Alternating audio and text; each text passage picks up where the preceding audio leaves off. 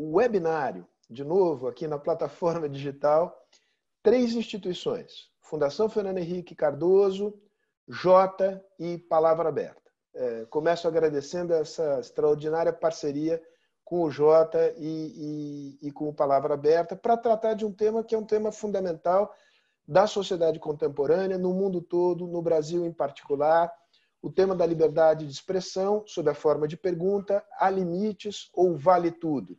Vale tudo é uma contribuição aqui da Laura Diniz, do Jota, que fez esse título provocativo, eu gostei e, e adotei. É também da Laura a ideia de que eu compartilhasse a moderação desse debate com o Alexandre Aragão, jornalista do Jota. Alexandre, é um prazer ter aqui é, você, você conosco. Dois convidados, é, eu posso dizer jovens ainda, mas já com uma trajetória muito destacada na área do direito, dois professores, dois é, pesquisadores que conhecem o tema profundamente, com duas formações distintas, não antagônicas, mas distintas. Clarissa, nós poderíamos dizer que formada no paradigma americano, né, no tratamento que os Estados Unidos é, e a Suprema Corte em particular têm emprestado é, a este tema da liberdade de expressão. Clarissa é professora, doutora da Faculdade da Escola de Direito de São Paulo, da Fundação Getúlio Vargas, onde também coordena a plataforma de liberdade de expressão e democracia. É, e é membra, curioso feminino, mas é assim que se fala, membra é, do Centro de Análise de Liberdade e do Autoritarismo. É, a Laor é professor, mas eu não posso dizer que ele é professor, porque na Alemanha professor é só o catedrático. Então vamos respeitar aqui a hierarquia alemã, e ele é docente assistente de Direito Penal da Universidade Humboldt eh, de Berlim. É, pela filiação institucional, é óbvio que o Alaor, é, digamos, tem uma formação que se deu dentro do paradigma alemão, do modelo alemão, que é um modelo distinto de tratamento da questão da liberdade de expressão. Nos pareceu muito importante discutir esse tema Evidentemente que tem um, um, rebatimento no Brasil, ele é vivo no Brasil e o tema brasileiro, como ele aterrissa no Brasil, será aqui objeto do debate. Mas para que seja um debate conceitualmente bem estruturado, nos pareceu importante é, é, que a análise fosse feita a partir de dois paradigmas que informam essa discussão nas grandes democracias é, do mundo. Eu vou pedir uma licencinha de todos Antes de eu passar a palavra para o Alexandre Aragão e a gente dar o pontapé inicial na nossa conversa, para fazer um, um, brevíssimo intervalo comercial eh, mostrando as marcas das empresas que patrocinam eh, a programação anual de seminários da Fundação Fernando Henrique Cardoso. Fica aqui o nosso agradecimento a todas e a cada uma delas. Isso posto, Alexandre, passo a bola para você e, eh, e, a gente começa aqui a nossa, a nossa conversa. Bom dia, Sérgio. Bom dia, Clarissa, Laor. Eu agradeço à Fundação FHC, a palavra aberta pela parceria, e eu gostaria de começar colocando uma pergunta para ambos os panelistas fazerem uma exposição inicial de cerca de 10 minutos. É uma pergunta que vai servir para pautar o início do nosso debate. É, à luz do modelo alemão e do modelo americano, o que poderia ser proveitoso e o que poderia ser evitado no caso do Brasil em relação a combate à desinformação e a combate a notícias falsas. É, eu, eu, passo a palavra para o Alaor para ele começar essa exposição inicial de 10 minutos e em seguida a gente é, passa para Clarissa. Bom dia, Alaor.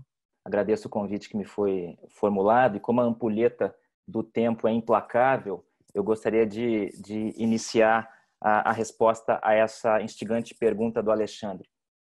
Bem, o, a ideia de opor o modelo alemão e o modelo americano é uma ideia inteligente, é, mas deve ser colocada em, em termos mais precisos. O que eu quero dizer com isso? Há uma ideia uh, ideal de que o modelo americano é um modelo extremamente liberal no tratamento da liberdade de, de expressão, é, um modelo que não admite restrições a, a, a sérias, por exemplo, com proibições penais à liberdade de expressão, e o modelo alemão, por razões eminentemente históricas, é um modelo mais restritivo à liberdade de expressão.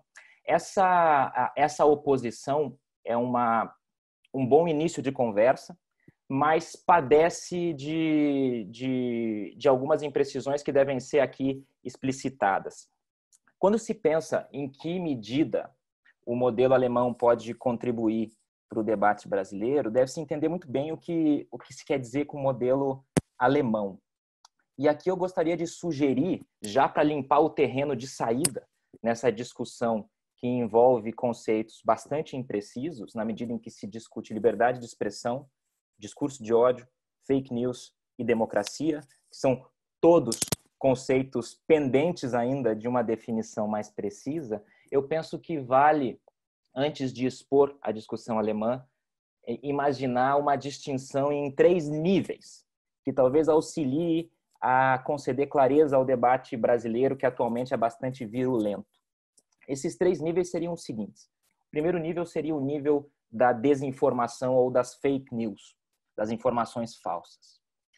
Essas informações falsas, sobretudo do ponto de vista do direito penal, das proibições penais, adquire sua relevância apenas se conectada a algum contexto específico, na medida em que a mentira, em si mesma considerada, não é ainda um problema propriamente penal. Esse contexto pode ser, por exemplo, o contexto eleitoral. E aqui a desinformação, sobretudo aquela produzida sistematicamente, industrialmente, pode ter um efeito na formação da vontade democrática e adquirir, por essa razão, alguma relevância. Não é esse o tópico que se discute atualmente, por exemplo, no PL 2630. Nele não se trata, por exemplo, das fake news eleitorais. O problema é um problema mais regulatório do que um problema penal, embora se discuta no bojo daquele projeto a introdução de tipos penais. Esse é o primeiro nível. O segundo nível é o nível do discurso de ódio. Sob a rubrica de discurso de ódio, ah, sob o guarda-chuva desse conceito, acaba se compreendendo muito mais do que o conceito sugere.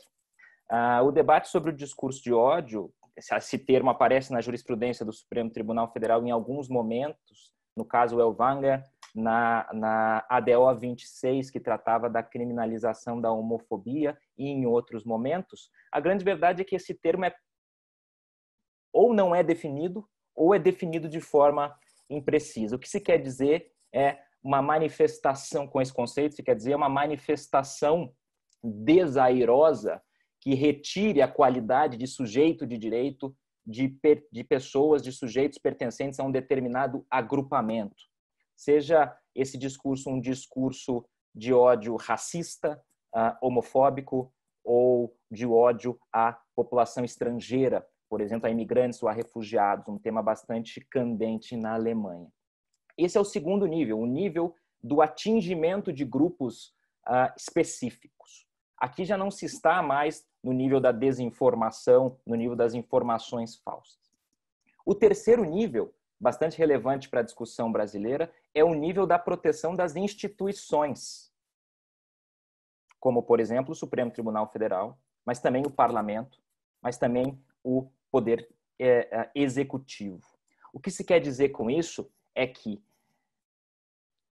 esses três temas podem conferenciar e participarem do mesmo debate. Pode ser que por uma sistêmica e organizacional distribuição de informações falsas por um determinado grupo se possa abalar o funcionamento de uma instituição democrática como o Supremo Tribunal Federal. Pode ser também que por meio de outro método de agressão, ou seja, por meio da propagação de um discurso de ódio, se consiga também abalar o funcionamento de algumas instituições. Mas o que me parece relevante é que esses níveis não precisam conviver.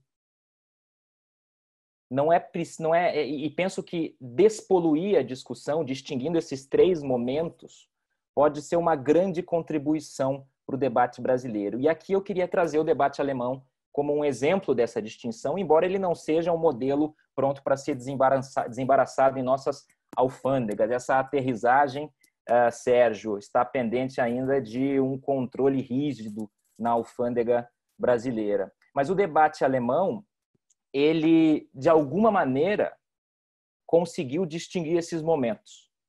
Na Alemanha, há tipos penais no Código Penal, e não são tipos penais recentes, não são tipos penais produtos de uma crise atual, que protegem as instituições democráticas, poder executivo, poder legislativo e o Supremo Tribunal Federal alemão, de ultrajes, de depreciações hostis que tenham o condão e a aptidão de abalar o funcionamento concreto dessas instituições. Isso está no parágrafo 90b do Código Penal alemão. Esse tipo penal, esse crime, é um filho do fracasso da, da República de Weimar e um produto daquilo que é, os constitucionalistas alemães chamam de democracia combativa ou democracia militante, um termo que se cunhou na década de 30 Uh, uh, e que é ainda muito utilizado na, na, no debate alemão. O que se quer dizer com isso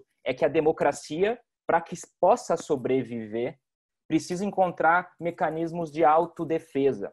É, muito do fracasso da República de Weimar e da tomada do poder pelo, pelos nacionalsocialistas se deve, segundo alguns historiadores e constitucionalistas, à neutralidade valorativa uh, e à ultraliberalidade da Constituição de Weimar, que não previa mecanismos de autodefesa das instituições democráticas.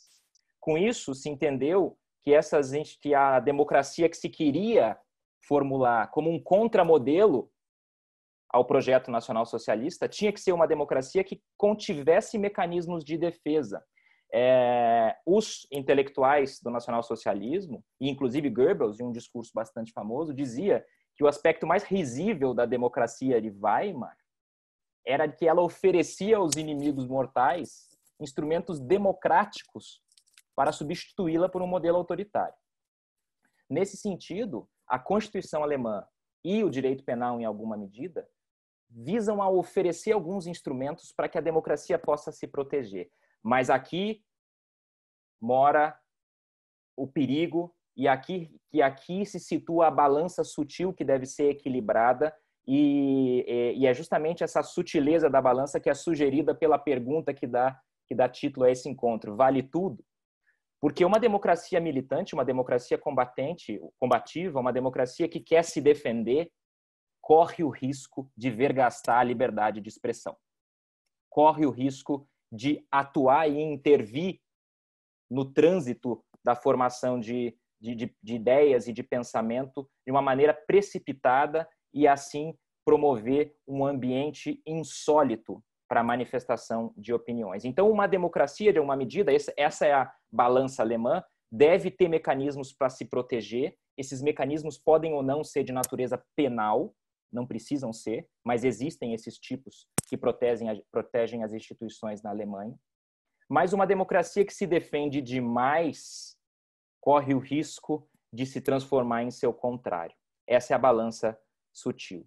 Sobre o discurso de ódio, saindo do, da proteção das instituições e passando à proteção de grupos, o debate alemão é bastante aceso. Esse aspecto institucional, que é bastante relevante para o caso brasileiro, não é o assunto atualmente uh, em voga na Alemanha. O assunto em voga é precisamente o recrudescimento dos mecanismos de combate aos discursos de ódio na internet. A Alemanha conhece desde 2017 uma lei que regula as redes sociais. Essa lei não contém crimes específicos, mas contém deveres das plataformas de comunicar conteúdos criminosos. E há pouco, há duas semanas, o governo alemão enviou ao Congresso uma lei que recrudesce os mecanismos do combate ao discurso de ódio contra determinados grupos. Isso num contexto muito específico. Um político alemão foi, no ano passado, assassinado após uma campanha de ódio na, na internet. E houve também outros casos que sugeriram a necessidade de um recrudescimento. E, nesse sentido, ah, esse esse foco do debate alemão em torno do discurso de ódio se explica também historicamente ah, naquilo que eu diria que é o elemento destoante do sistema alemão ser comparado ao sistema americano. eu não penso que seja correta a oposição dos dois sistemas, entendendo que o sistema americano é um sistema baseado em princípios ou baseado numa precedência absoluta da liberdade de expressão, e o sistema alemão um, um sistema essencialmente restritivo. Isso não não é verdade. O sistema alemão é também bastante restritivo com as, com as limitações à liberdade de expressão. Ele apenas opera essa essa restrição de uma outra maneira do que o sistema americano, que prefere uma enunciação de precedência em abstrato, enquanto que o sistema alemão pondera por vezes alguns direitos no caso concreto, mas não em búzios da ponderação, não de forma insondável, seguindo regras de preferência formuladas ao longo da, da, da, da tradição. Mas a grande verdade é que o que destoa, e isso é digno de nota, é a criminalização da negação do Holocausto e também da justificação do Holocausto, que estão no parágrafo 133 e 134 do Código Penal alemão. Aqui a Corte Constitucional alemã diz com todas as letras que se tem uma exceção, sim, historicamente justificada. Aqui não é preciso esperar propriamente que essa manifestação de ódio aos judeus ou a negação de fatos historicamente comprovados produza um resultado concreto no mundo, é possível criminalizar desde logo a manifestação dessa ideia ou o pronunciamento, a negação desses fatos históricos. Isso é controvertido. Muitos penalistas, muitos constitucionalistas dizem que esse assunto, a negação do Holocausto, é um assunto historiográfico é um assunto para a ciência política e não é um assunto para o direito penal. É um assunto para o Sérgio Fausto, não é um assunto para mim. Muitos dizem e muitos sugerem a necessidade, a necessidade de revogação desse tipo. A grande verdade é que esse é o fator distoante entre os sistemas. Também a negação de fatos históricos está compreendida pela liberdade de expressão no sistema americano. Caso clássico, Skokie, passeata nazista uh, uh, em Chicago, que, que havia sido proibida, e depois a corte diz que essa passeata neonazista, numa localidade habitada por descendentes de judeus nos Estados Unidos, estava compreendida pela liberdade de, de expressão. Aqui também se vê uma, uma diferença entre os sistemas, na medida em que, na verdade, no caso Skokie, na Alemanha não se trataria propriamente de liberdade de expressão, mas de liberdade de reunião, não de Meinungsfreiheit, mas de Versammlungsfreiheit. O free speech americano, a liberdade de expressão americana, compreende muito mais do que a liberdade de expressão alemã. Por exemplo, o debate sobre financiamento de campanha, Sérgio, que nós travamos ah, há um ou dois anos ah, na fundação, ah, no debate americano se trava também sobre o epíteto da liberdade de expressão no sentido de que o financiamento de campanha é uma forma de expressar vontade política. A discussão alemã nunca se daria sob essa rubrica. Então se vê que o conceito americano de liberdade de expressão é muito mais amplo do que o conceito eh, do que o conceito alemão, que diferencia subdivisões dessa liberdade e outras manifestações. Para o debate brasileiro, eu diria que o modelo alemão oferece uma estrutura analítica de restrição à liberdade de expressão, um modelo que se, que se retira, sobretudo, da chamada dogmática dos direitos fundamentais e que pode ser um modelo interessante, eis que, a meu juízo, é um modelo mais sincero de restrição à liberdade de expressão. O modelo alemão não é um modelo essencialmente restritivo à liberdade de expressão, inclusive na Europa é um, é um modelo pouco restritivo e criticado por isso. No caso de um político é, alemão, Sarrazin publicou um livro sobre dizendo, atribuindo é, é, é, ou desqualificando imigrantes muçulmanos. O, o, Estado alemão não perseguiu criminalmente o Sarrazin e foi criticado no seio da União Europeia e por organismos internacionais. Não é um modelo não é um modelo essencialmente restritivo, mas opera sinceramente com as restrições. E eu penso que esse é um avanço para a discussão e, sobretudo, a tentativa de distinguir o que é discurso de ódio o que é desinformação, fake news, e o que é a proteção de instituições democráticas, parte dessa ideia de democracia combativa. Eu acho que essa, essa, essa tríade pode iluminar e pavimentar o caso brasileiro. Essas, essas, essas seriam as minhas considerações iniciais, Sérgio, Alexandre, Clarissa, na expectativa de um profícuo debate. Obrigado. Foram 16 minutos, quando nós somos equânimes, Clarissa, você tem 16 minutos é, então, agora a, a palavra é sua. É, você quer repetir a pergunta, Alexandre? Acho que vale, valeria a pena, porque algumas pessoas entraram é, depois do início da nossa, da nossa conversa. Claro, sem problema. É, a, a, minha provocação inicial foi, à, à luz dos modelos americano e alemão, o que poderia ser proveitoso e o que poderia ser evitado, no caso do Brasil, em relação ao combate à desinformação e ao combate às notícias falsas. Clarissa, a palavra é sua. Bom dia a todos. É, antes de tudo, queria agradecer muito a oportunidade de estar participando dessa conversa, cumprimentar Alexandre, Sérgio, Alaor. É realmente um prazer e eu acho que a gente é, tem muito a aprender uns com os outros nessa confrontação é, de modelos e nessa reflexão sobre temas tão, é, quentes, né, tão, temas que andam se incendiando na nossa, é, na nossa discussão sobre liberdade de expressão e, e sobre proteção de instituições e sobre modelos de gestão né, da, nossa, da nossa democracia. Bom, então a Laur nos trouxe é, de uma forma muito clara, né, muito, muito sistematizada, é, algumas contribuições né, do tratamento da Alemanha, e, e eu acho que é, para falar do modelo é, norte-americano, modelo estadunidense, né, é, é importante talvez chamar atenção é, para a maneira de argumentar, ou seja, para a maneira como se pensam os critérios para determinar aquilo que pode ou não pode, ou que deve ou não deve ser protegido é, pelo direito, né, sob a luz do direito da liberdade é, de expressão. Então, é, nos Estados Unidos, né, me parece que é importante para a gente entender a tradição estadunidense é, entender como a Suprema Corte dos Estados Unidos trata né, os problemas de liberdade de expressão e a compreensão é, desse direito. E isso se dá pela interpretação da famosa primeira emenda à Constituição dos Estados Unidos. Em tradução livre, o que ela diz é o seguinte: abre aspas.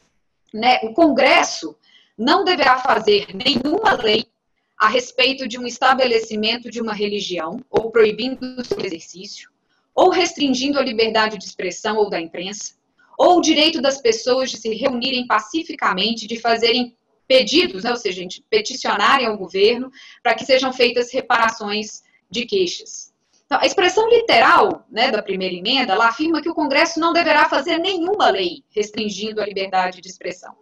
E a gente poderia estranhar um pouco a, a linguagem categórica dessa, dessa formulação, porque se ela for compreendida literalmente, é, ela implicaria um direito de dizer tudo aquilo que se quer dizer em tudo e qualquer contexto, sem que ninguém colocasse um obstáculo para isso, né? E aí é, a, a resposta à, pergunta mote né, da, nossa, da nossa discussão, o título do nosso evento, seria, talvez de forma absurda, que sim, valeria tudo. Né, que segundo a Constituição dos Estados Unidos, é, valeria dizer tudo e qualquer coisa, porque a primeira emenda à, Constituição dos Estados Unidos garantiria esse direito é, individual. Mas isso soa absurdo, né?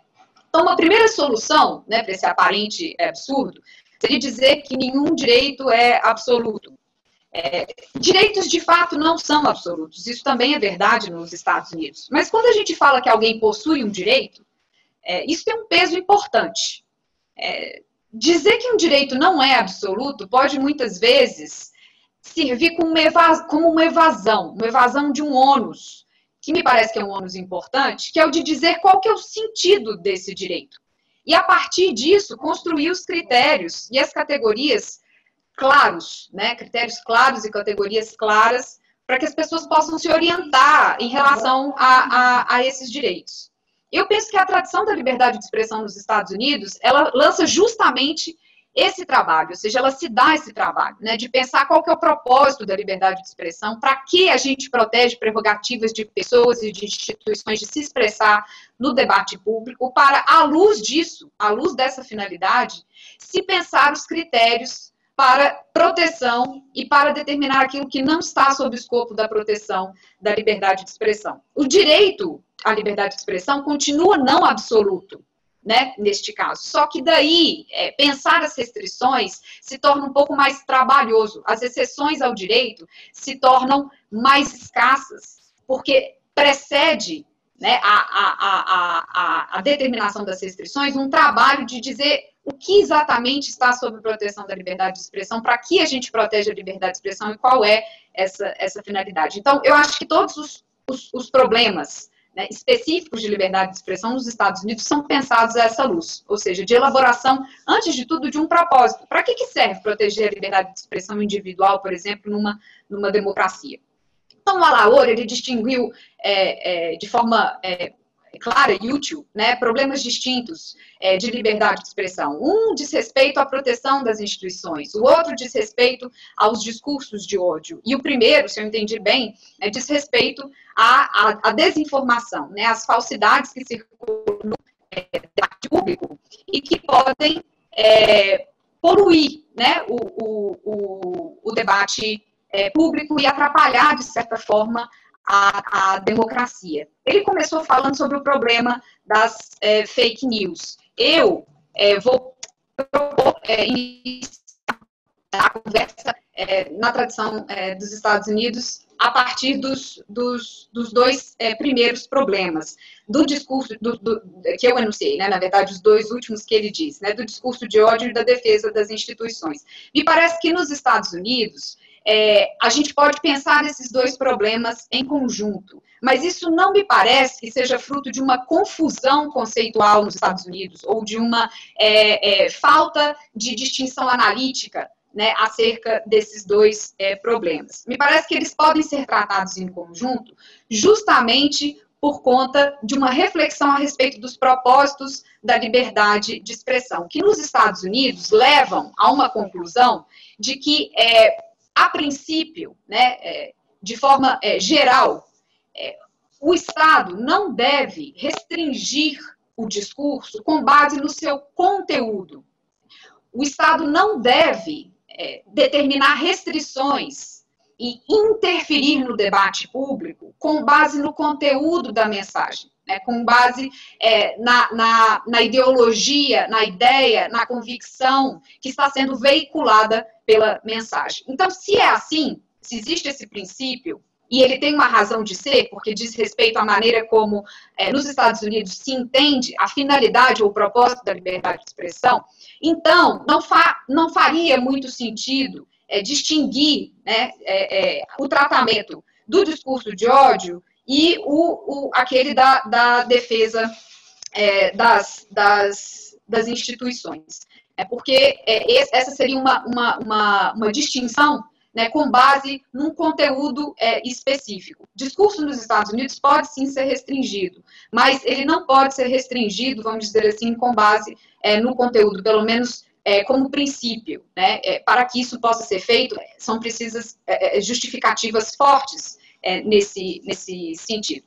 Então, eu queria trazer um pouco né, da tradição norte-americana dos Estados Unidos a respeito é, deste debate, né, de por que não é, é, é restringir um, curso com base é, no seu conteúdo, ou seja, com base na ideia, pura e simplesmente, que, que ele é, veicula.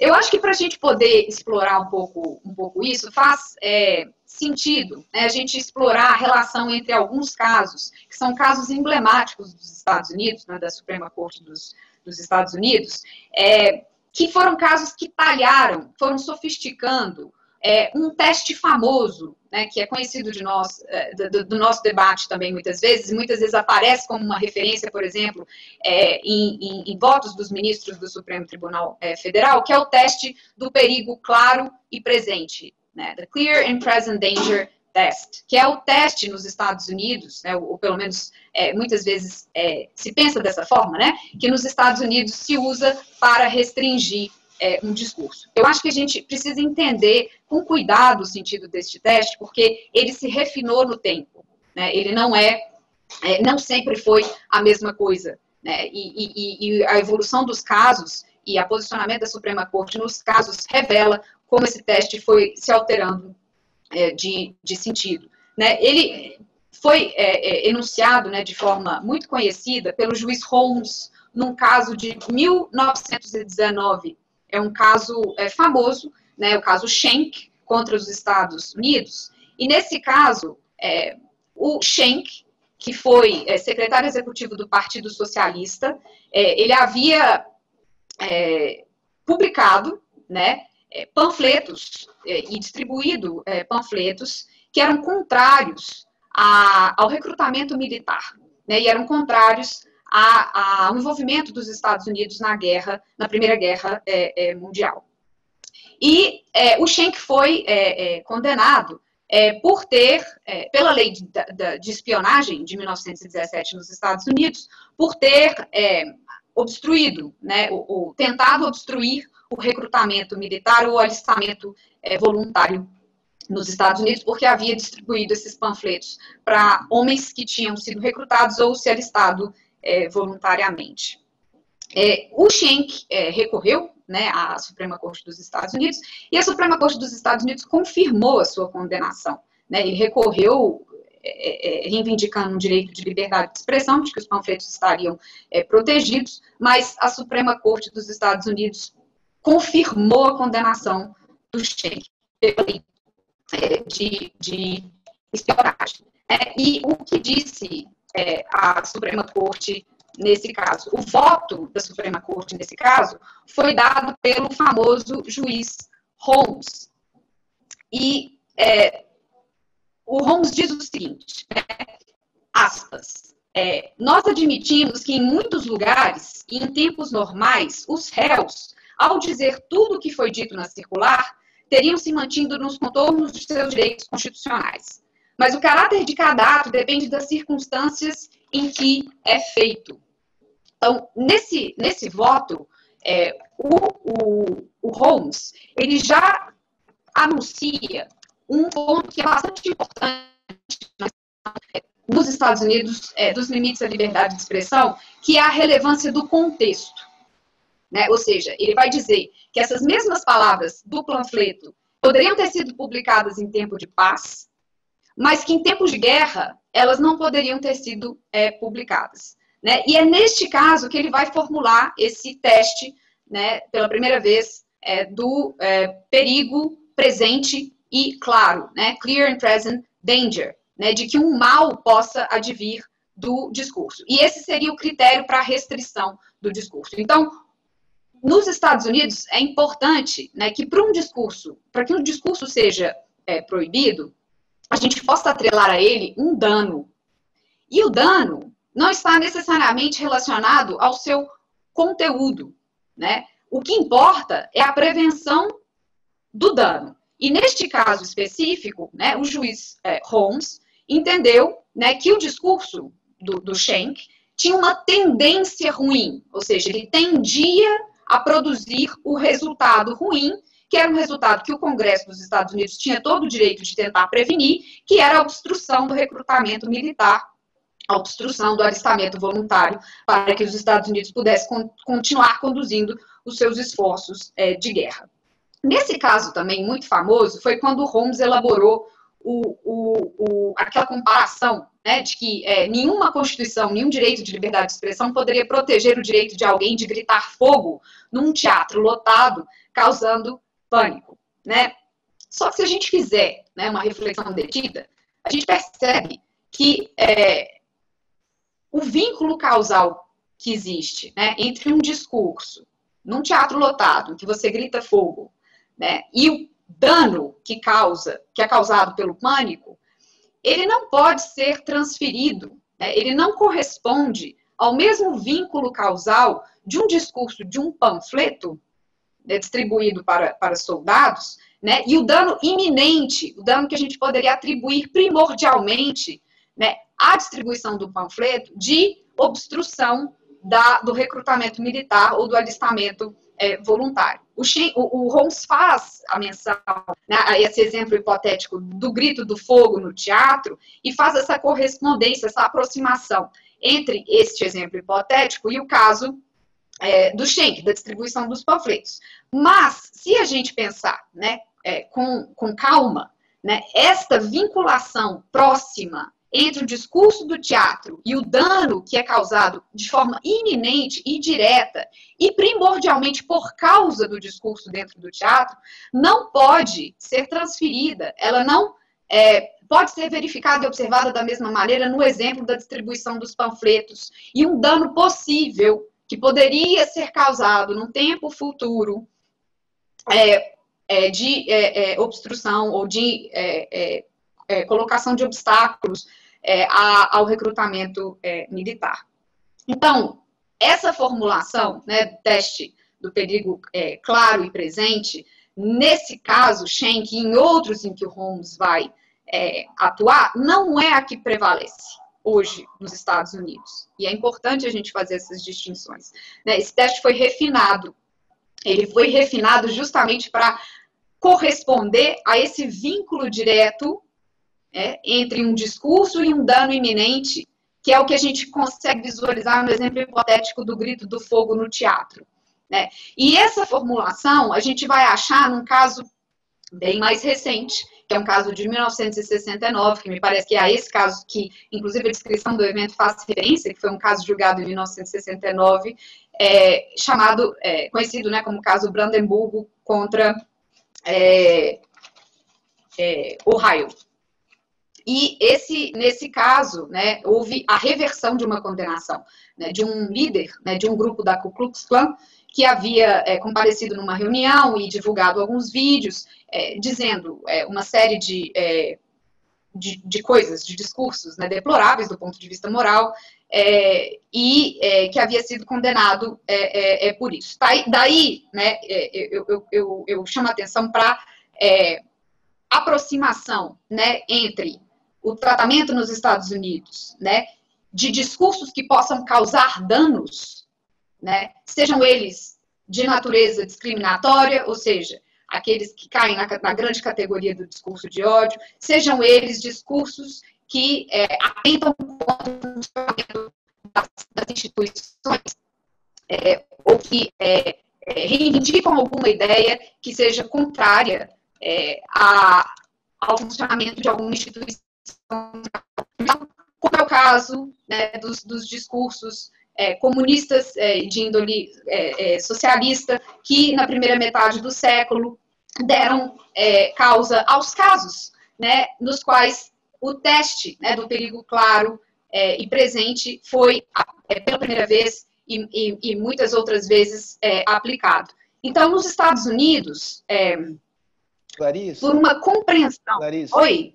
Oi, desculpa a interrupção indelicada, mas só para te dizer o seguinte é, já, lá se foram 17 minutos. Então, é, tá um, procura concluir. Se não der para concluir tudo, deixa para as perguntas e aí você faz a conclusão, tá bom? Tá legal, ótimo. Então, nos Estados Unidos, é, me parece que, que, que, é importante né, a gente, a gente é, é, pre prestar atenção né, na finalidade é, que a, a, Corte dos Estados Unidos e os intérpretes das decisões da Corte dos Estados Unidos atribuem a liberdade de expressão. Ela é um direito individual.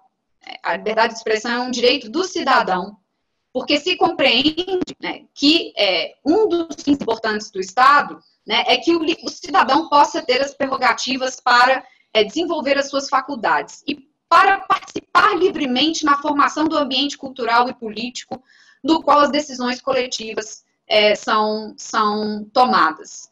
Então, o discurso né, de uma pessoa não pode ser proibido em função do seu conteúdo, porque ela precisa ter o direito de manifestar as suas convicções, ainda que sejam imorais, porque ela faz parte em boas condições da, da, da tessitura política da, daquele, daquele Estado. Então, um dano iminente que possa ser provocado pelo discurso, é uma boa justificativa para a restrição desse discurso. Seja ele de natureza discriminatória, seja ele um discurso que traga alguma é, mensagem contrária às ideias que são os pilares do próprio é, Estado é, democrático.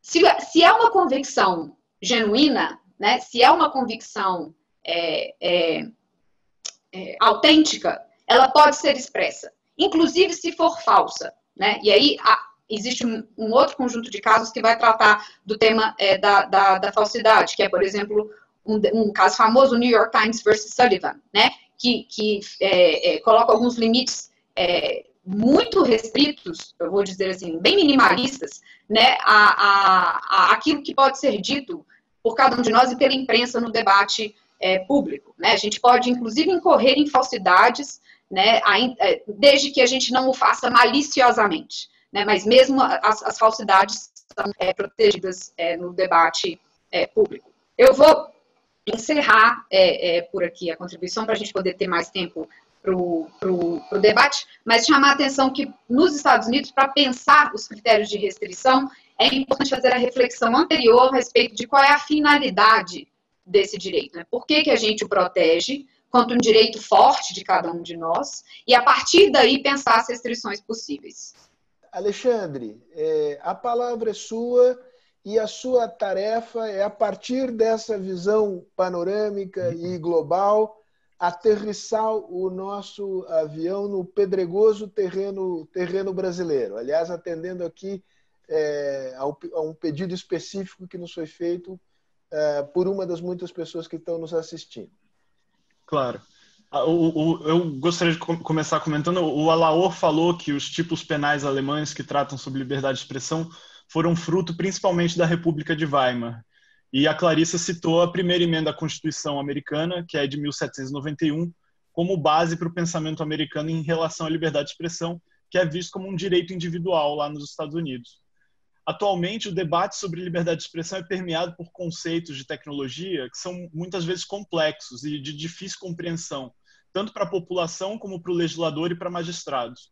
Então, a partir dessas informações, eu queria saber, na visão de vocês, como é possível conectar esses conceitos fundamentais que vocês apresentaram à realidade tecnológica atual, concreta, que a gente tem no Brasil, em que a difusão de discurso de ódio e de desinformação tem escala massiva, em que há muitas formas de esconder a real identidade de quem está disseminando aquela desinformação ou, aquela, ou aquele discurso de ódio. É, é, é, isso que eu gostaria. Vocês conseguem conectar esses conceitos fundamentais é, à realidade tecnológica que a gente vive hoje, que é muito complexa? sobre a, a capacidade de, de sermos mais telúricos no manejo desses conceitos, no sentido de que são conceitos que foram formados ao longo de uma tradição, mas que servem precisamente para resolver os casos do presente. É disso que se trata. Né? Então, como, como adaptar esse arcabouço criado pela tradição, seja ela alemã, seja ela americana, mas sobretudo a tradição brasileira, como isso pode servir de instrumental para dar conta da virulência dos acontecimentos do presente? Essa é a pergunta fundamental.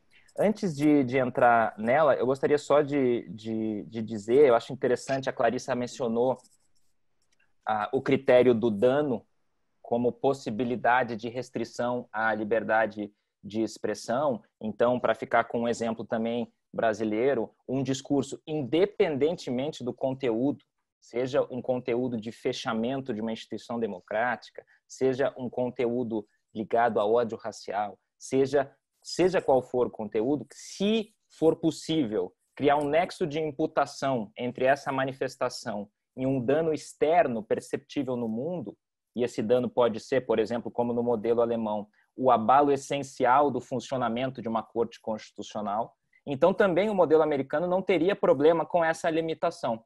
Então, também aqui nós vemos que há, há, há talvez mais aproximações do que nós gostaríamos de admitir entre esses modelos. O critério do dano externo foi um critério enunciado precisamente pelo corifeu da liberdade de manifestação, John Stuart Mill, 1859, em que ele desenvolveu precisamente uma teoria muito próxima, muito importante para o direito penal, a teoria do dano ao próximo como critério de restrição aos direitos.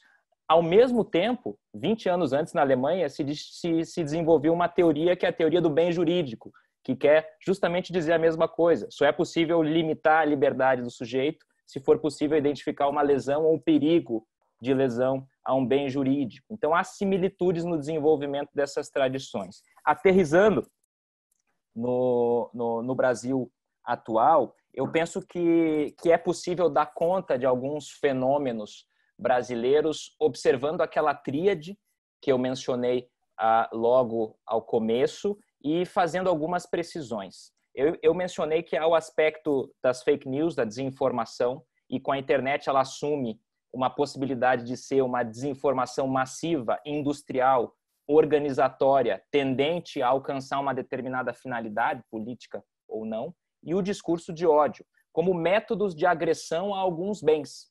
Esse bem pode ser, por exemplo, o funcionamento de uma corte de uma corte constitucional. Aqui, no entanto, no debate alemão, e eu acho que essa é uma questão sensível para o debate brasileiro, na medida em que vige entre nós uma lei de segurança nacional de 1983, ah, de duvidosa legitimidade, mas de inegável vigência ainda, é, é preciso entender que esses critérios ou os métodos de agressão que seriam capazes de abalar essencialmente o funcionamento de uma corte constitucional são bastante excepcionais e não devem ser confundidos com ofensas à honra individual de determinados personagens.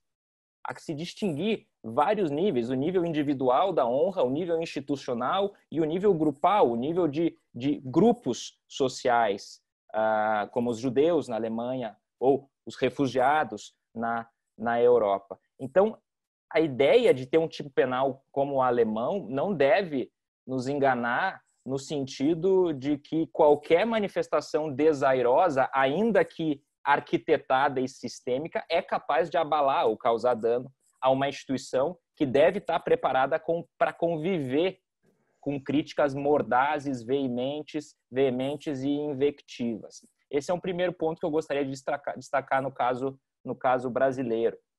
Ah, também a questão do contexto que traz a Clarissa é importante no debate alemão e é importante no debate brasileiro.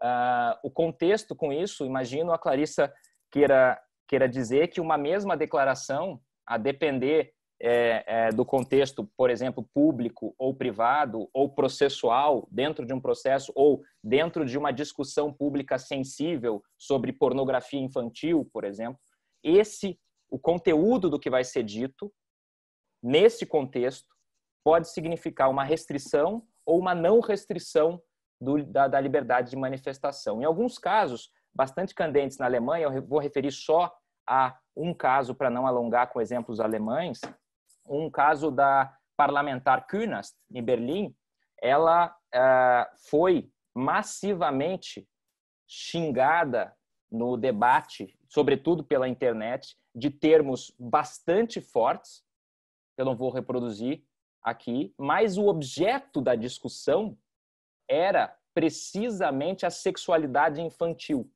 E ela havia oferecido algumas opiniões que foram tidas como opiniões polêmicas, e teriam gerado um debate.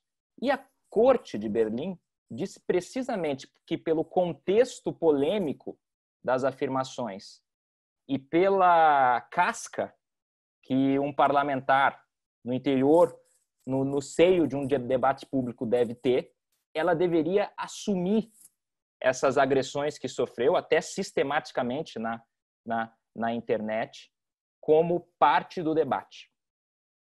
Então, trazendo para o debate brasileiro, seria preciso entender, primeiro, se esses discursos de ódio ou campanhas de desinformação assumem uma dignidade tal que se aproximam aos atos clássicos contra as instituições, ou seja, os atos de coação ou violência, ninguém há de negar que atos de coação e de violência contra instituições democráticas devem ser punidos criminalmente. A pergunta moderna é se esses meios de disseminação novos, que permitem uma difusão anônima, inclusive, por robôs e por outros sistemas informáticos, de informações falsas ou discursos de ódio, de ódio podem chegar, em alguma medida, perto dos métodos clássicos de agressão que devem ser proibidos, ou seja, coação ou violência. Existe uma possibilidade de que esse discurso, em razão da tecnologia, assuma uma feição que coloque em xeque o funcionamento do tribunal, e para isso vai, vai ser necessário é, é, investigar não só a potencialidade desses meios, e isso é discutido hoje no seio da, da, da, da lei alemã, que regula as redes sociais de 2017, que está em vias de ser reformada, para recrudescer, inclusive, a, a, o combate ao discurso de ódio. Mas também vai estar ligado àquilo que uma instituição democrática deve publicamente suportar. Esse é um debate bastante, bastante delicado. Esse instrumental teórico é possível uh, tem a condição de dar conta dos problemas atuais, por exemplo, manifestação de ódio e construção sistêmica de desinformação na internet, por exemplo, contra instituições, mas é preciso verificar se esses meios assumem a, o caráter perigoso ou assumem a mesma dignidade dos métodos clássicos que são proibidos de se atentar contra instituições violência ou coação. Eu diria que os critérios são os mesmos, é uma questão empírica de se verificar se é possível que eles adquiram, que eles façam esse salto qualitativo e possam ser comparados à coação ou violência.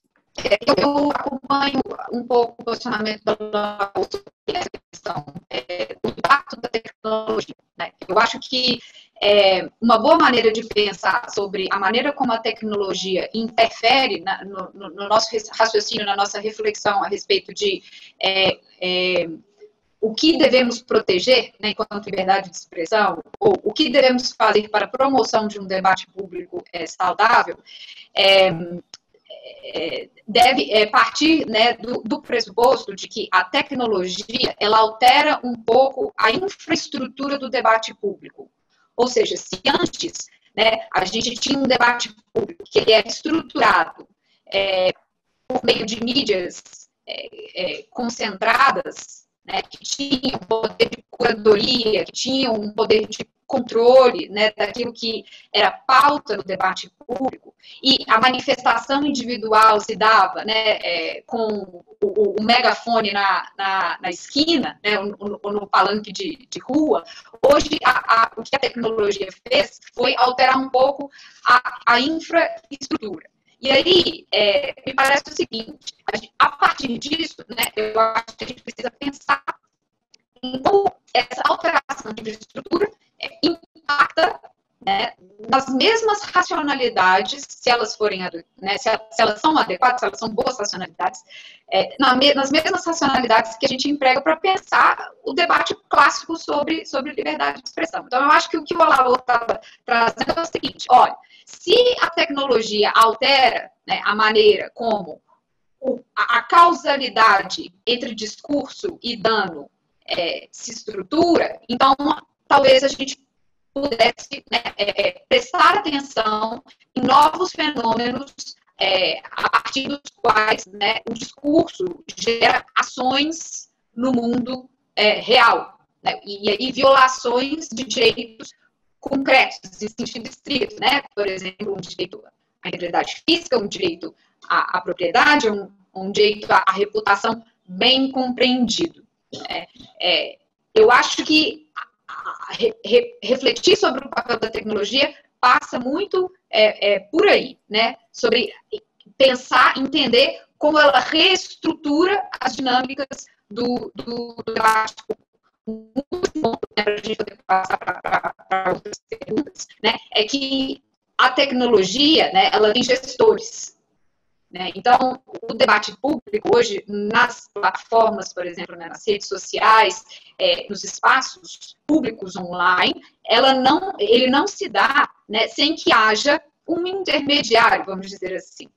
Né? E é, aquilo com o qual a gente se relaciona, né, aquilo que a gente acessa nesse debate público, é, é pautado né, por uma lógica, por exemplo, dos, dos, dos algoritmos. Né? Então, pensar né, em autonomia, em auto, autodeterminação né, neste debate é, público, se ele de fato é público, é, eu acho que também passaria né, por uma maior condição daquele que participa do debate público de entender como se dá as suas próprias interações nesse debate. Né? Um pouco mais de transparência, por exemplo, a respeito dos algoritmos, um pouco mais de transparência a respeito né, de é, daquilo que chega até cada um de nós por conta da força dos recursos financeiros, né? ou seja, o conteúdo que é patrocinado, o conteúdo que não é. Né? Eu acho que essas informações, a clareza a respeito disso, é importante né, para que haja a possibilidade de coordenação é, neste, neste debate.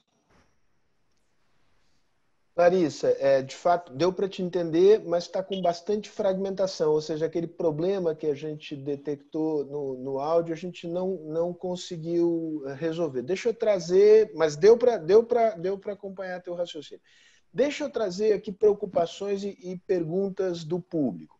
O público, com justa razão, está dizendo o seguinte: a questão não é de perguntar se a tecnologia altera a relação de causalidade entre o verbo e a ação.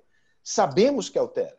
Altera de maneira, é, de maneira profunda, pela disseminação rápida que, que as informações é, ganham, as, as desinformações ganham, capacidade de, digamos, de mobilizar grandes contingentes de pessoas é, numa velocidade e uma escala muito maiores do que no passado. Dentro desse contexto, há uma preocupação aqui com relação à desinformação referente a informações científicas, e, em particular, de desinformação a respeito da eh, pandemia do coronavírus. Eh, se isso, se digamos, esta desinformação eh, praticada por autoridades públicas isto daria ensejo à responsabilização destas autoridades públicas por espalharem eh, notícias fraudulentas a respeito do coronavírus, ou se essa expressão da autoridade pública estaria protegida eh, pela liberdade, liberdade de expressão. Clarissa, talvez a gente pudesse fazer uma tentativa, na, na hora que você for responder, de, de fechar a tua câmera para ver se o som melhora. Não creio que seja isso, mas é, faz uma tentativa. Se, se continuar igual, eu te, eu te digo para ligar a câmera de novo. Alaor. Eu acho que nesse assunto a Clarissa pode, pode, pode começar, porque é um assunto especialmente ligado aos limites da liberdade de expressão. Claro que um penalista modesto tem algo a dizer a esse, a esse respeito, na medida em que se fala, inclusive entre os penalistas, e há, há artigos recentes aqui no debate alemão sobre a infodemia, que é precisamente a desinformação sistêmica sobre aspectos ligados à, à, à pandemia do, do coronavírus, que podem gerar, evidentemente, alterar padrões de conduta da população, sobretudo se, se, se advindos da mais alta autoridade do poder executivo. Mas eu gostaria primeiro de ouvir a, a Clarissa, já que aqui se coloca um problema que, que eu diria é mais da, da, da, da seara dela do que, do que da minha. Clarissa, agora que você está oculta, vejamos se o som melhora. Se não melhorar, eu quero te ver de novo. A palavra é sua. Sérgio, é, espero, espero que melhore. Peço muitas desculpas é, por isso. Eu não, eu não estou conseguindo solucionar é, o problema. Não, não é, eu, Coisas da vida. Vamos em frente. Tá, coisas da vida, coisas da pandemia. É isso. É, eu, eu, eu acho que essa pergunta ela, ela é, ela é, é bastante é, é importante. É, e, e, eu acho que ela, que, ela, que, que para respondê-la, a gente talvez precisasse fazer uma, uma, uma distinção inicial entre, entre duas prerrogativas, né? Uma é a prerrogativa de expressão do cidadão comum, a outra é a prerrogativa de expressão daqueles que ocupam cargos públicos. Eu acho que é bastante plausível a gente pensar que aqueles que ocupam cargos públicos têm restrições específicas às suas prerrogativas de fala, porque quando eles falam, eles representam o Estado e eles passam uma mensagem é, do Estado é, é, a, né, a, partir da sua, da sua expressão. É, então, é, é, me parece que é plausível a gente pensar né, que autoridades públicas possuem deveres específicos de expressão.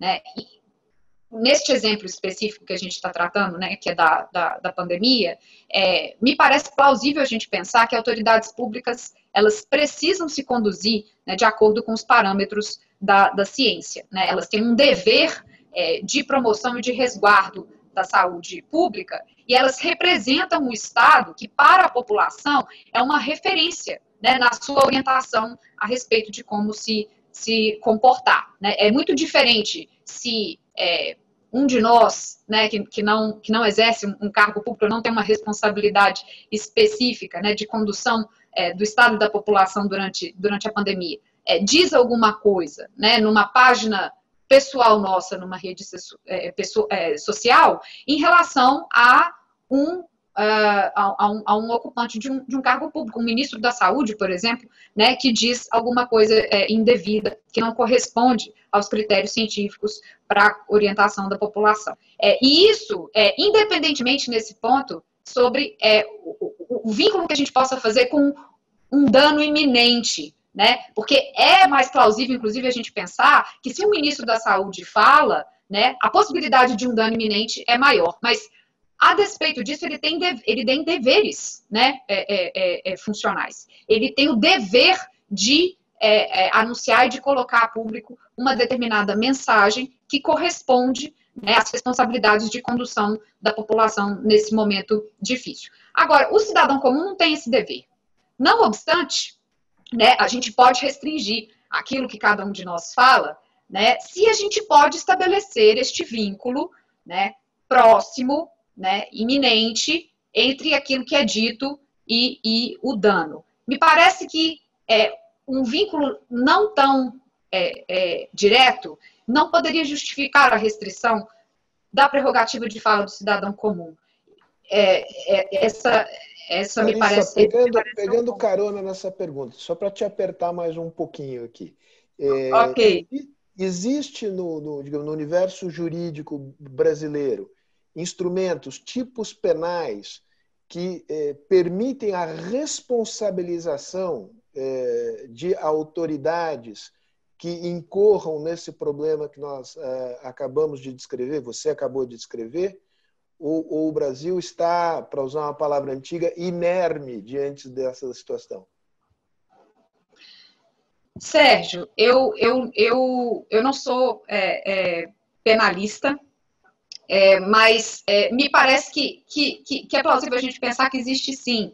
Né? É, existem, por exemplo, tipos penais é, de proteção à, à, à, saúde pública, por exemplo. Né? Eu, eu vou me abster de fazer uma incursão um pouco mais precisa né, a respeito dos tipos, e talvez o Alaor possa nos ajudar nesse, nesse, nesse ponto, mas aí eu acho que é, o tipo penal né, que poderia ajudar é justamente aquele que protege a saúde pública, né? no, no geral, ou seja, é, o, o, tipo que criminaliza né, atentados contra a saúde é, pública seria aquele que poderia ser utilizado para criminalização de uma instância de discurso, né, que a gente poderia vincular de forma causal, de forma direta, vamos dizer assim, né, a, a, a, a um dano à, à, à saúde. Né. É, existem também, é, me parece, né, alternativas de responsabilização é, administrativa, mas eu vou ter de, de, de, incorrer mais precisamente nesse ponto, é, porque eu não saberia dizer com, com tanto detalhe. É, a Laura, eu vou te deixar falar sobre isso e quero também deixar o Alexandre entrar com perguntas, mas eu, eu queria te jogar uma outra bola, que tem a ver né, com a, não com a saúde da população, tema crucial, mas com a saúde das, das instituições. Você mencionou na sua intervenção inicial que, embora com, usado com parcimônia, existe um dispositivo no Código eh, Penal Alemão, salvo engano, o 90B, estou ficando agora é, especialista no Código Alemão por tua, por tua culpa, é, que, que visa proteger as instituições é, de, de, Você usou a expressão depreciações hostis.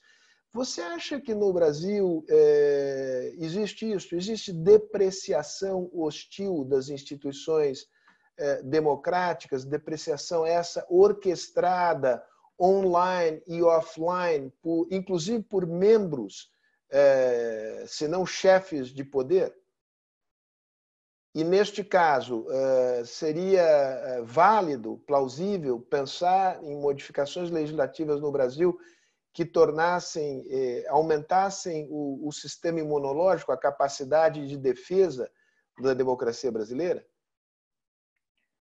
Bem, Sérgio, pra, apenas para completar a, a, primeira indagação, que se referia à infodemia, ou seja, à disseminação de informações falsas sobre a pandemia por autoridades públicas, há uma grande dificuldade de enquadramento dessa conduta em tipos penais na legislação brasileira. Existem crimes contra a saúde pública, como o crime de, de, de, de, de é, disseminação de, de epidemias, mas o tipo tem uma redação. Esse tipo é um filho da espanhola, o 267 e o 268 são da gripe espanhola. Da gripe, é, gripe espanhola.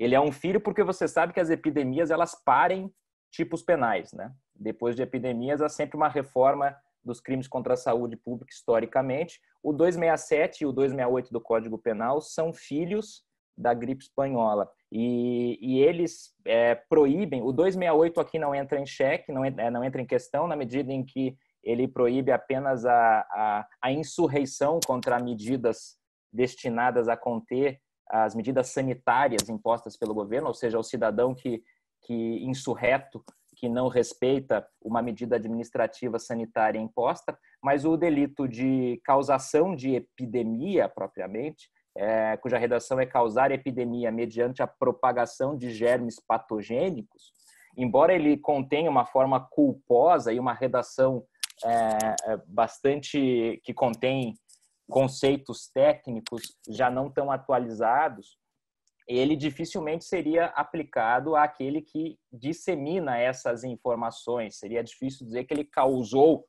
com isso a epidemia, ainda que culposamente. Sobre as lesões à saúde concretamente identificadas, por exemplo, nos cidadãos que, seguindo, seguindo conselhos médicos delirantes, acaba por, acaba por sofrer lesões à própria saúde, seria difícil encontrar um nexo de causalidade e imputação entre uma declaração abstrata e uma conduta individual dentro dos padrões vigentes do direito penal. Eu penso que aqui seria necessária, sim, ou uma reforma ou uma boa dose de criatividade para que esse tipo de atitude fosse reprimido com outros instrumentos que não o direito penal, que em geral chega tarde demais. Sobre a segunda, sobre a segunda, segunda indagação, igualmente complexa, sobre a situação brasileira, eu usei a expressão depreciação hostil. O termo alemão é bastante, bastante difícil de traduzir. Poderia se imaginar, poder-se imaginar também a ideia de ultraje, mas a ideia por trás do, do, do, do método de agressão escolhido no Código Penal é que esses poderes constituídos, relevantes e essenciais à democracia, devem poder sobreviver às infectivas públicas. É dessa premissa que nós partimos.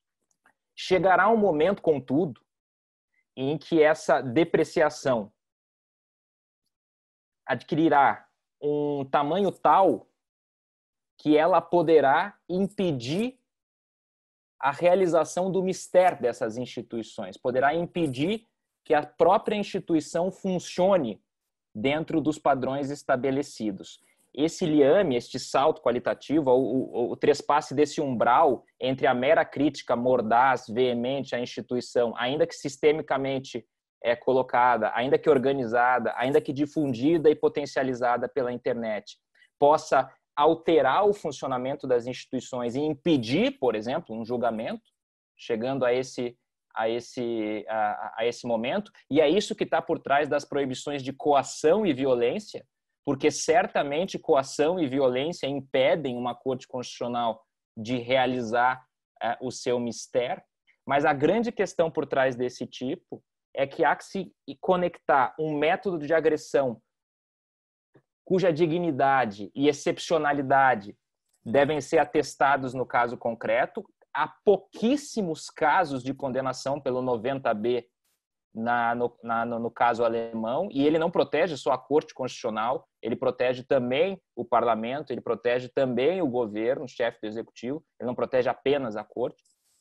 Mas há pouquíssimas condenações. O que eu lhe diria, Sérgio, é que ocorresse hoje o que já ocorreu no Brasil o 90B seria ativado.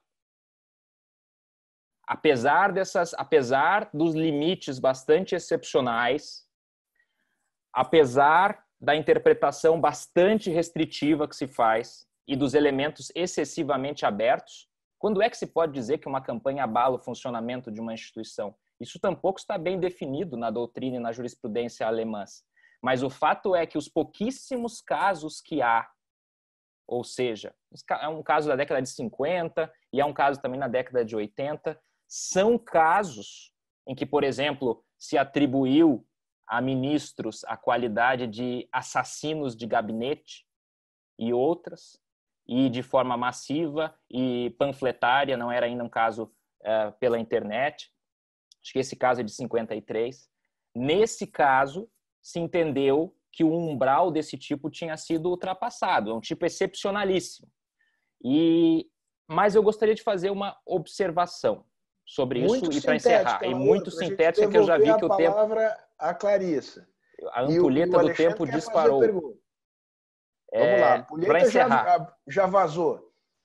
Depende da situação em que a própria, em que a própria Corte Constitucional se coloca em face do debate público. E por que eu digo isso? Porque a Corte Constitucional alemã decide como corte e não cada ministro individualmente pronunciando o seu voto e se abstém rigorosamente de participar do debate político público fora dos casos decididos pela Corte, cuja competência, inclusive, é bem menor do que a competência para julgamentos da Corte Constitucional brasileira. Com isso, eu quero dizer que quando a Corte também se coloca no seio caloroso de um debate público mais amplo, ela também deve suportar um pouco mais. Mas chegará sim o momento em que essa desinformação e essa campanha podem ser comparados aos casos de coação e violência, e aí sim um tipo como o alemão poderia ser utilizado como defesa da democracia, se assim se quiser. Muito bom. Temos mais 15 minutos. Uh, Alexandre, a palavra é sua. Faz pergunta para Clarissa. Clarissa, eu vou te pedir para você. É uma pena não poder te ver, mas melhora muito o, o som quando você desliga a, a, câmera. Então, eu vou te pedir, quando você for responder, para desligar, desligar a câmera. Bom, a minha pergunta é parte da. O Marco Civil da Internet ele é bem claro no sentido de isentar de responsabilidade as plataformas pelos conteúdos que são publicados. Mesmo assim, é, essas plataformas têm como política retirar do ar alguns conteúdos, o que já aconteceu inclusive com publicações do chefe do executivo do Brasil e dos Estados Unidos. Na visão de vocês, é, como equilibrar o direito que as plataformas têm de escolher o que pode ou não ser publicado com o direito individual à liberdade de expressão? uma vez que, como a Clarissa muito bem colocou, essas plataformas hoje em dia mudaram estruturalmente o debate público, elas são essenciais ao debate público hoje em dia.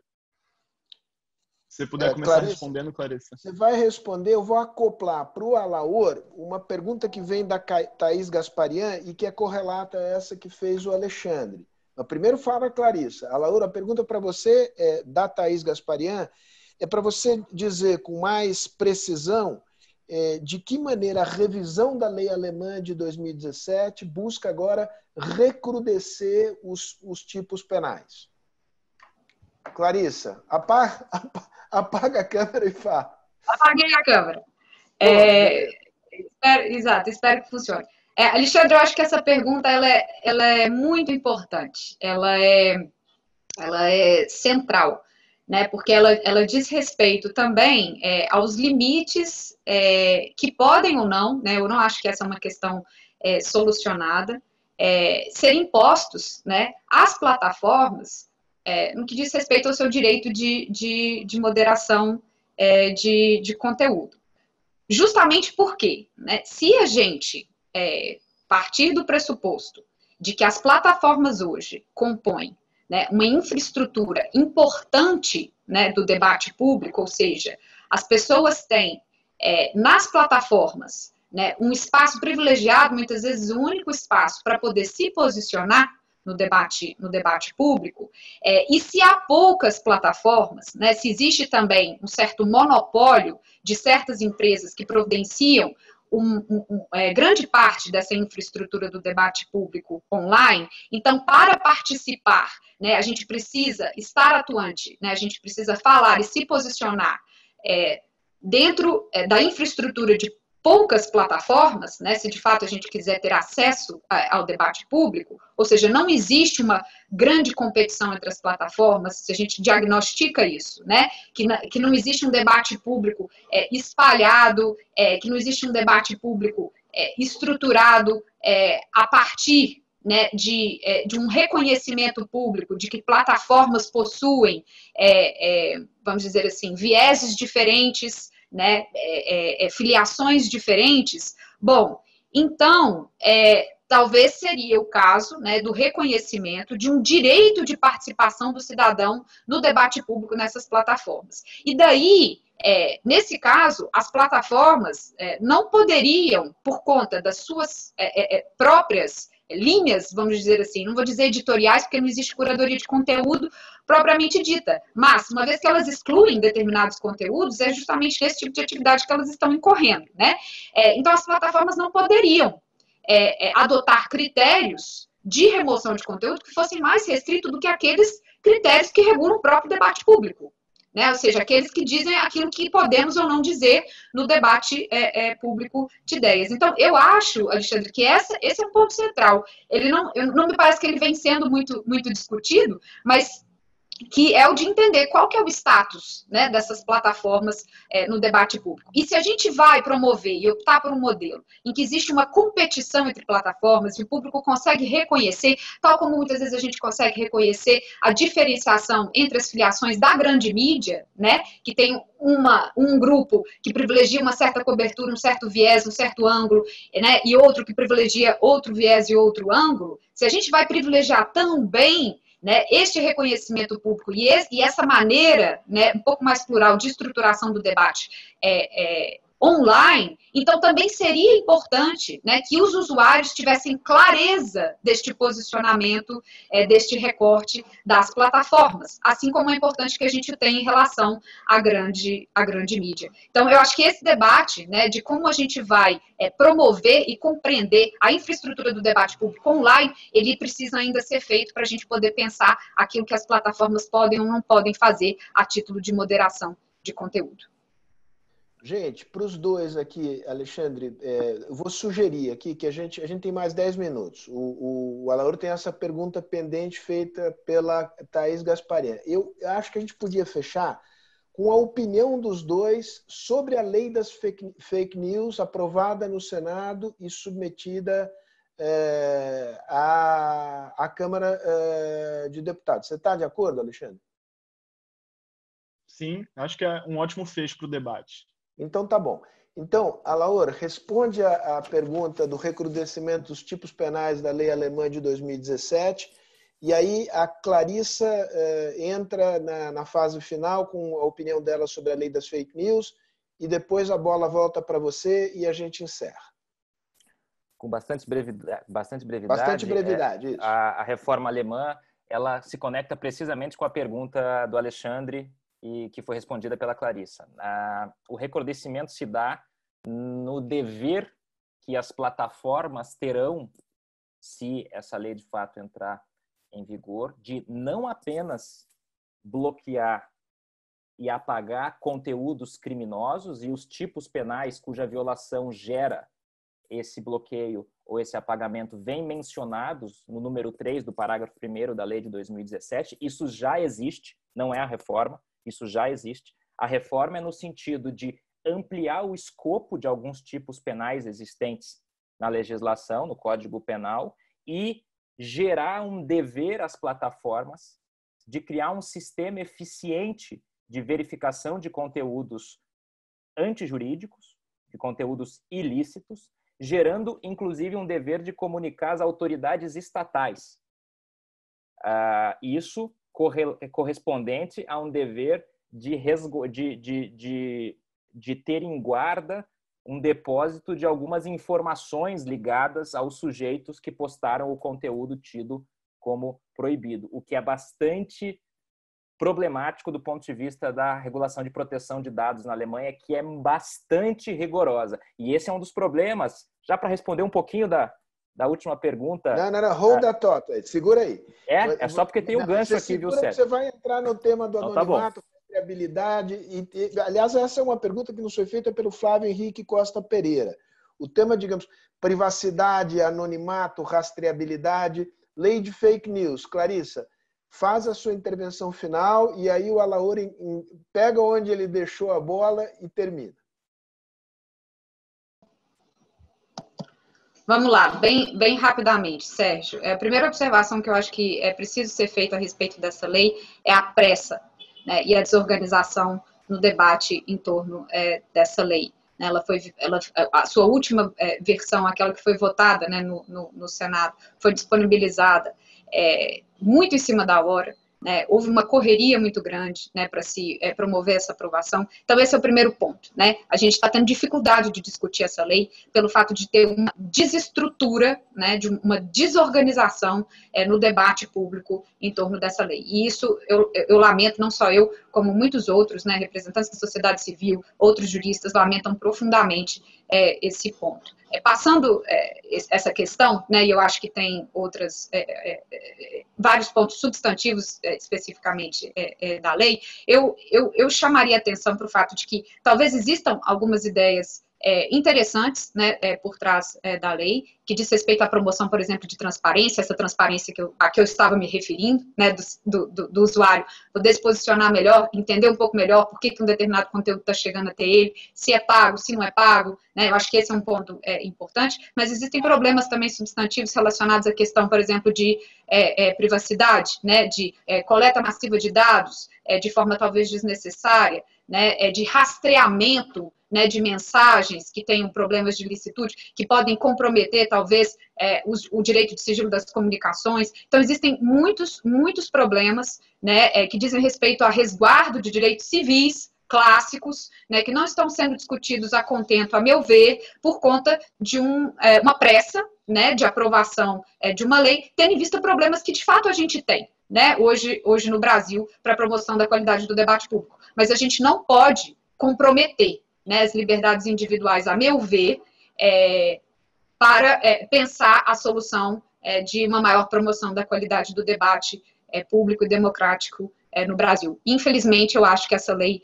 é, não está sendo discutida de forma a, a que possamos tomar esses, esses cuidados. essa é a minha, é a minha, minha contribuição. Muito boa. A, a Laura. Bem, sobre o projeto de lei 2630, é, de fato há um afogadilho, há uma pressa inusitada é, em torno desse, desse, desse projeto. É, houve uma série de emendas interessantes que foram apresentadas no Senado, algumas de inspiração nitidamente alemã, inspiração a emenda 13, por exemplo, do senador Anastasia, ah, é, era muito próxima ao modelo alemão de 2017, sobretudo com a ideia de autorregulação regulada, a ideia de que se repassa o dever e a possibilidade às plataformas de controlar alguns conteúdos proibidos, uh, mas o Estado permanece ainda com um controle subsidiário sobre as, eh, sobre as plataformas. É, o, modelo, o projeto que foi para a Câmara agora é um misto dessas emendas, não corresponde propriamente ao, ao modelo alemão, mas padece de alguns defeitos de que padece também o projeto alemão. E eu destacaria, em face da, da do tempo, é, um aspecto. O primeiro, é, dois aspectos. O primeiro é o aspecto da proteção de dados. No artigo 10 do PL 2630 há também a previsão de coleta de dados e, eventualmente, repasse de dados a autoridades persecutórias. Isso já é problemático num país em que o direito de proteção de dados é altamente regulado e tem uma tradição histórica.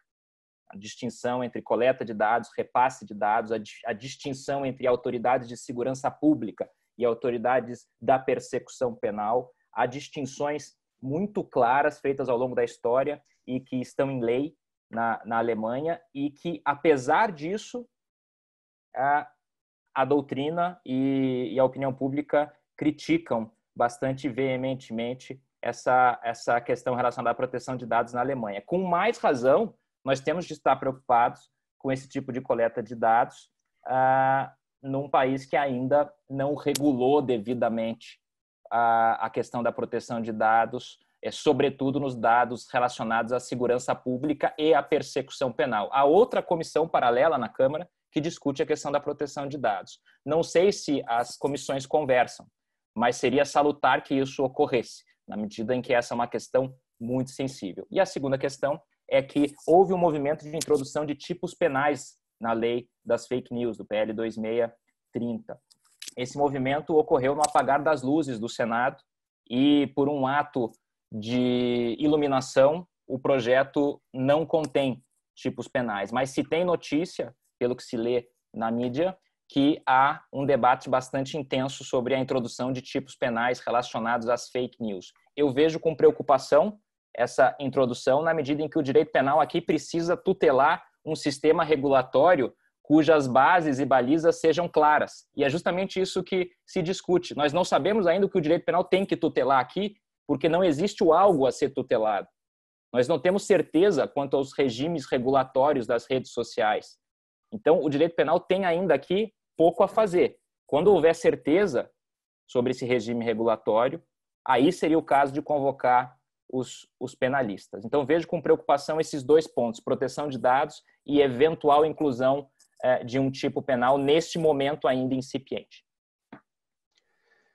Alaor, Clarissa, é, muito obrigado pelo tempo de vocês. Ficamos aqui conversando uma hora e meia. Houve uma querida amiga aqui que me mandou um, uma mensagem reclamando, dizendo está muito complicado, está muito complexo.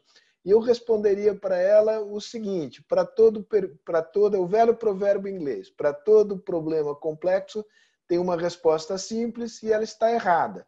Então, se trata justamente de entrar na complexidade do tema. E entrar na complexidade do tema exige perspectiva histórica, perspectiva comparada, enxergar modelos que, como vocês mostraram aqui, não são antagônicos. Nós temos que ponderar valores. Há trade-offs. Perde-se é, perde de um lado, ganha-se de outro. É através do debate e da reflexão que a gente pode, é, é, ao longo dos anos, ir aperfeiçoando os instrumentos de regulação de tal modo a equilibrar os valores da liberdade de expressão e da proteção de alguns bens jurídicos, para usar a expressão do, do orador, que nos são é, igualmente muito caros. Então, eu queria dar um abraço em vocês, é, mais uma vez o agradecimento. Alexandre, é, obrigado pela parceria, obrigado pela participação. Por favor, sinta-se à vontade também para fazer o, o uso da palavra nesses momentos derradeiros.